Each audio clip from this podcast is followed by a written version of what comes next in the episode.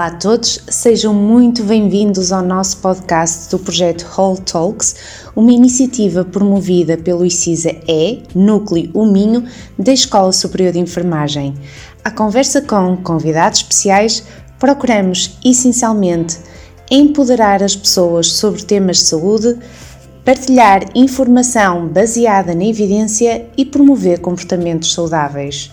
Hoje, o nosso podcast tem a participação da doutora Verónica Maza, que nos abordará a temática Competências e Forças das Famílias, Resiliência das Famílias com Filhos com Autismo.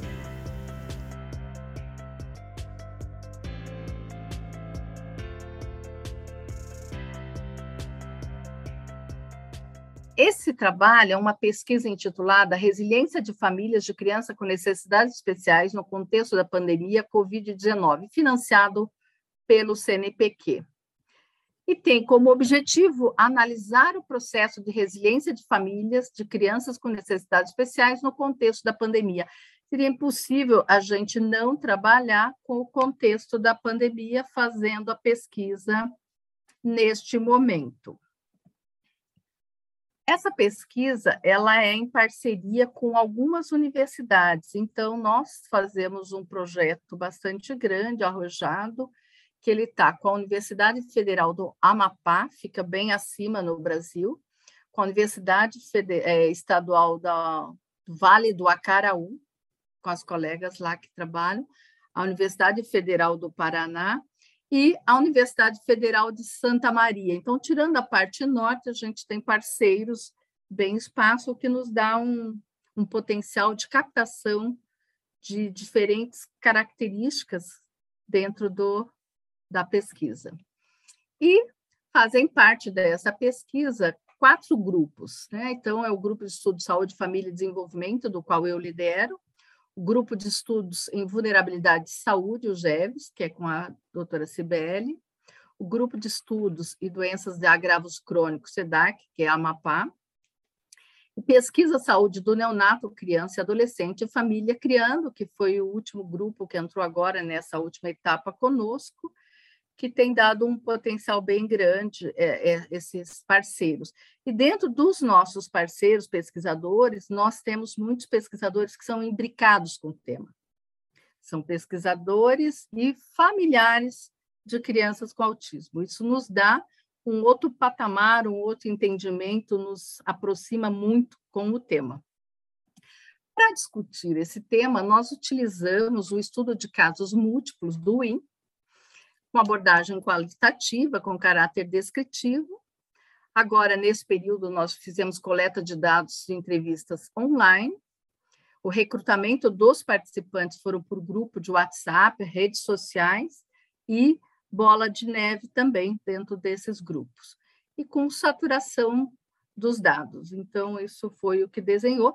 Essa, o que nós vamos apresentar hoje é um recorte da pesquisa, nós estamos em fase inicial dela, não não está com todo. O grande objetivo da pesquisa ele tem mais três subobjetivos, subprojetos internamente deles, que trabalham com os irmãos, com as emergências e urgências. Então, ele tem um patamar bem grande. E aqui nós vamos trazer quais são os potenciais estressores para esse tema que a gente está discutindo. Então, a gente fala que um dos estressores, as famílias com potencial estressores, não necessariamente um estressor. Filhos com TEA. Toda família, quando tem uma criança, já tem um estressor, porque você tem uma pessoa que depende de você, você tem um ritmo de vida, você tem que alterar. Porém, quando eu tenho uma família constituída com crianças pequenas e que eu recebo um diagnóstico, e sempre um diagnóstico de uma condição crônica como o autismo, ele é algo muito inesperado e não é algo tipo um processo cirúrgico que você vai interna em X dias você sai. Não. É um processo que vai durar a vida inteira. Nós vamos conviver com isso. Por isso, a resiliência é tão importante para a gente trazer em discussão. Com esse diagnóstico, essa condição dessa criança, vem as, alter, as possíveis alterações cognitivas. Nenhuma condição ela é igual para todas as crianças, nem para todas as famílias.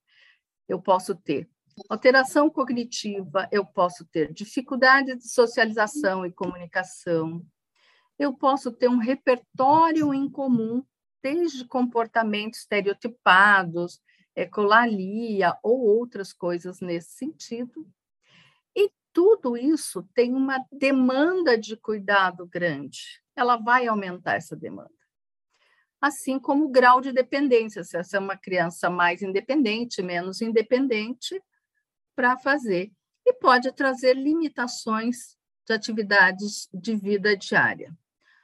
Casado com isso, nós temos esse momento que não tem como deixar na hora que você conversa a pandemia, que é um segundo fator estressor, potencialmente estressor. Cada pessoa lidou de uma forma diferente com o processo de pandemia. Então, como é que isso vai diferindo de um para o outro? Como é que isso vai acontecendo?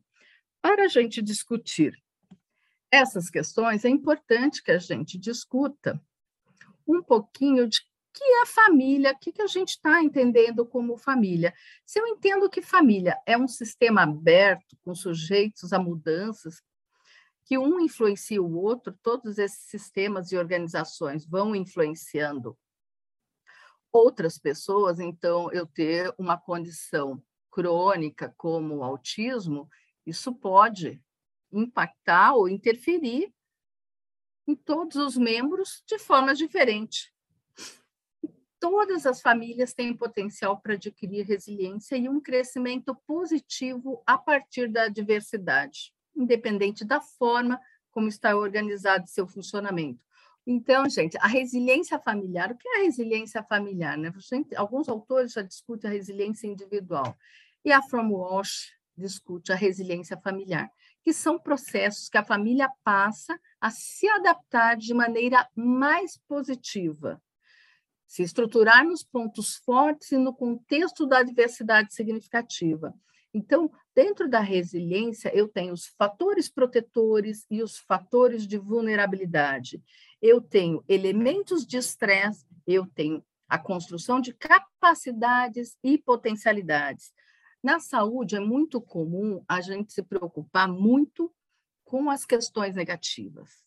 Acho que a gente ainda precisa melhorar, encampar mais este olhar para a dimensão positiva, para esses aspectos que a gente consiga construir mais forças, que a gente consiga contribuir com essas famílias para ter maior capacidade. E para fazer isso, a gente tem usado o referencial da From Walsh, que vem muito a calhar, que são os processos recursivos multiníveis da resiliência familiar. Então, ela traz aqui os estressores que a gente tinha colocado, e nesse caso aqui a gente traz tanto o estressor de você ter uma criança com autismo e no meio de uma pandemia. Então, não tem um estressor, nós temos dois estressores.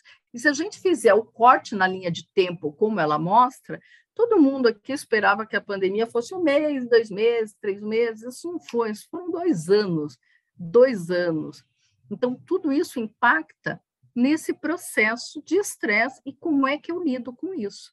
Aqui eu tenho também três elementos que ela traz para a gente pensar na resiliência, para olhar essa resiliência.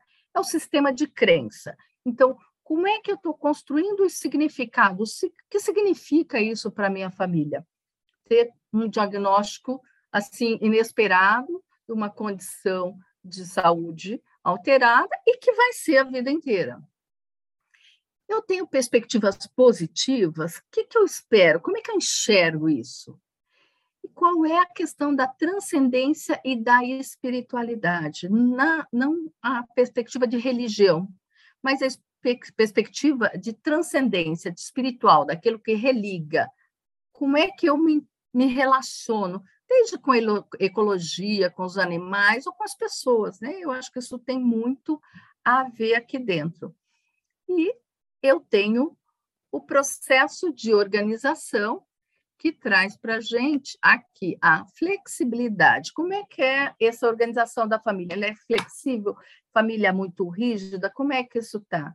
Como é que a conectividade? Como é que esses elementos se encontram, se organizam, se relacionam neste processo? E quais são os recursos sociais e comunitários que eu tenho para me apoiar nesse processo? Tudo isso me ajuda a organizar e pensar esse processo de resiliência da família. Qual é o processo de comunicação? As informações claras, o compartilhamento de emoções. Gente discute, a gente coloca em pauta que eu estou muito cansada, que eu estou exausta, que eu não aguento mais, ou que eu gosto muito de você. Então, como é que compartilha essas emoções, né? E as resoluções de problema? Como é que isso se dá nessa família?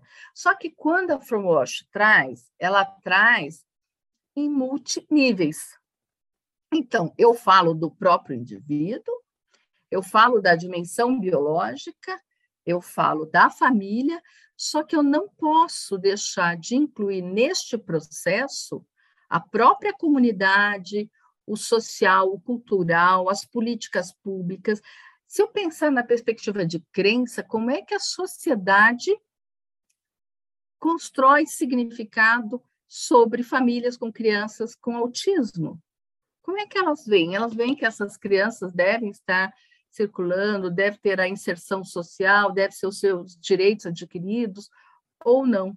Eu não entendo isso como meu, eu coloco para fora, porque isso também interfere. Às vezes a gente faz olhar ou no indivíduo ou na família. Você tem que olhar esse contexto como um todo. Aqui eu vou trazer os resultados parciais dessa pesquisa que a gente começou já a trabalhar. E vamos colocar aqui o que, que as famílias trazem para a gente nesse sentido. Então, dentro do sistema de crença, né? Não passei uma assim, o sistema de crença eles colocaram, e aqui foi aquilo que eu falei, não tem como fugir da fala da pandemia, porque ela está incorporada na gente, nós estamos misturada com ela, tentando sair, mas ela está conosco nesse período. Então, a família traz dar mais importância. Então, esse momento permitiu dar mais importância. É tipo um furacão, o caos. Tudo foi do caos a ordem. Então, eu tenho um significado positivo aqui. E a pandemia, ela fez enxergar as coisas de outra forma. Então, é isso, uma ordem. A pandemia é um desafio. Então, eu não entendo a pandemia como um problema, como uma coisa ruim. Ela é difícil, ela é um desafio, mas um desafio, ela pode me levar a diferentes características, a diferentes pontos, né? Meu sonho é meus filhos se formarem. Então, veja o significado que eu tenho aqui quando ela diz assim: meus filhos se formarem. Ela não diz, ah, meu filho mais novo, meu filho mais velho. Não, todos os filhos estão incluídos nesse processo. No sistema de crença, na perspectiva positiva, a família traz assim: acreditar na possibilidade de melhorar. Eu quero muito que meu filho melhore. Até hoje, eu penso que tudo isso vai passar. Minha expectativa é que eles se ajudem, mesmo que eu chegue a faltar. Então, ela tem uma noção que um dia ela vai, mas ela tem uma dimensão positiva para o que ela está construindo, o que ela está deixando, né? Você simplesmente não tem governo. Hoje eu já consigo melhor, é, lidar melhor com isso. Ou seja, tem coisas que não, não vão se acontecer. Eu não vou dar ordem para tudo do jeito que eu gostaria. Não quer dizer que eu vou deixar tudo em desordem, mas que eu também preciso dar um tempo para organizar. Eu consigo compreender um pouco algumas coisas que podem deixar de lado, que podem ter outro significado, que eu não preciso colocar tudo a ferro e fogo. Transcendência e espiritualidade. Elas colocam fé é tudo na nossa vida. A gente foi rezando muito e pedindo a Deus uma sabedoria. A gente tem nossos momentos de oração. Espiritualmente ajuda muito, acaba dando aquela força maior para poder vencer cada momento, ter aonde se segurar que foi em Deus. Foi essencial nas nossas vidas. Então, eu acredito em algo mais. Não quer dizer necessariamente que eu tenha que ser da religião X ou Y, mas eu tenho uma crença que transcende. E o outro elemento que, processo-chave que a Fromosh traz para a gente olhar é a questão da organização familiar. Quanto que essa dinâmica familiar é flexível? Que daí ela coloca aqui, ó, dar atenção de brincar, inventar brincadeiras no pouco tempo que tinha. Ou seja, eu sei que eu tenho pouco tempo, mas nesse pouco tempo eu dou um jeito de organizar. Existe um respeito de um com o outro. No começo, ela era um pouco mais rígida, que volta àquela questão da flexibilização. Eu tive que aprender a deixar algumas coisas de lado, eu tenho que me reorganizar, eu tenho que me reinventar. E a conectividade. Eles colocam o seguinte, que essa união da família é um ponto forte. Foi a unidade. Atenção a cada um o estar perto, a conexão, o respeito ao momento do outro.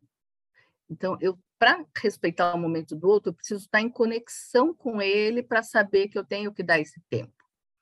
Sempre que possível, se colocar no lugar do outro. A pandemia veio para unir muitas as famílias. Isso tem vários pontos colocados depois. Todas as famílias tendo que aprender a conviver dentro de casa. Eles, irmãos, vão se ajudando um ao outro. E os recursos sociais. Então, dos recursos sociais, eu tenho as redes de apoio presente e atuante. Ó, minha sogra passa o dia comigo. Tem duas cuidadoras eu tenho atendimento às terapias, eu tenho acesso a serviços de saúde. Eu tenho vínculo com os profissionais de saúde. A gente é bem organizado financeiramente, então eu não gasto mais do que eu posso. Eu estou controlando isso. E os benefícios governamentais. Aqui no Brasil, você tem o, o, o benefício para apoio para as famílias que têm uma renda mais baixa, que isso pode contribuir na condição aqui. E no processo de comunicação são as informações claras. Sempre fala e conversa. Sempre que tem uma coisa, a gente se comunica. Vai ter algum conflito, alguma coisa, a gente conversa com ela. Tem uma comunicação muito boa. A gente conversa bastante e o compartilhamento de emoções dentro do processo de comunicação. Eles sabem quando eu estou mal. A gente fala tudo aqui. Chega uma hora que você precisa gritar e falar. Eu tinha muito mais paciência, agora já não tenho tanta assim. Nas pequenas coisas, um abraço, um carinho, esse momento de afeto, então, esse reconhecimento, esse compartilhar emoções, a paciência dele é curta. Ela está falando do irmão. Melhorar o diálogo com a minha filha adolescente. Acompanhar um pouco mais as angústias dela. Poder parar e ouvi-la. E tem a questão das resoluções de problemas, então, é aquela família que vai buscar recursos de tratamento. Estou tentando encontrar estratégias para lidar com a ansiedade deles. Criando, pensando em tarefas, em atividades que a gente pudesse fazer juntos. Então, disse que se a escola não se reencontrasse, não se recontratasse os cuidadores, eu ia fazer uma denúncia no Ministério Público, ou seja, eu tenho um problema, mas eu vou procurar uma solução para esses problemas. Tudo que a gente pode fazer para minimizar o sofrimento, a gente tem feito. Não é que não tenha sofrimento, mas vai se dar um jeito. Foi criando também a rotina dela. A gente decidiu organizar e estruturar um espaço aqui, nossa casa, que pudesse ter um pouco dessa cara institucional. Isso tem muito a ver com a pandemia, porque assim, quando vem a pandemia, as crianças saem da escola, se para todos assistir aula online já foi um problema, pense para uma criança que tem uma condição autista que muitas vezes não consegue parar e se concentrar, além do que as famílias têm outras questões. Então, eu entendo assim que a gente precisa reconhecer as competências e as forças e as limitações das famílias da comunidade e da sociedade. O trabalho traz a fala das famílias. Mas, e nessa, nessa parte, eu trouxe a dimensão dos fatores protetores, eu não trouxe o recorte dos fatores de vulnerabilidade. Porque quando eu olhei o material, eu tinha uma família assim, muito empoderada, muito resiliente, que dava conta de organizar suas questões, e outra família que, assim, muito difícil, ela não conseguia se organizar, era uma mãe exausta, à beira de uma crise, onde toda a família tomava medicação, onde ela não conseguia nenhum tipo de apoio, toda a rede social dela era muito restrita.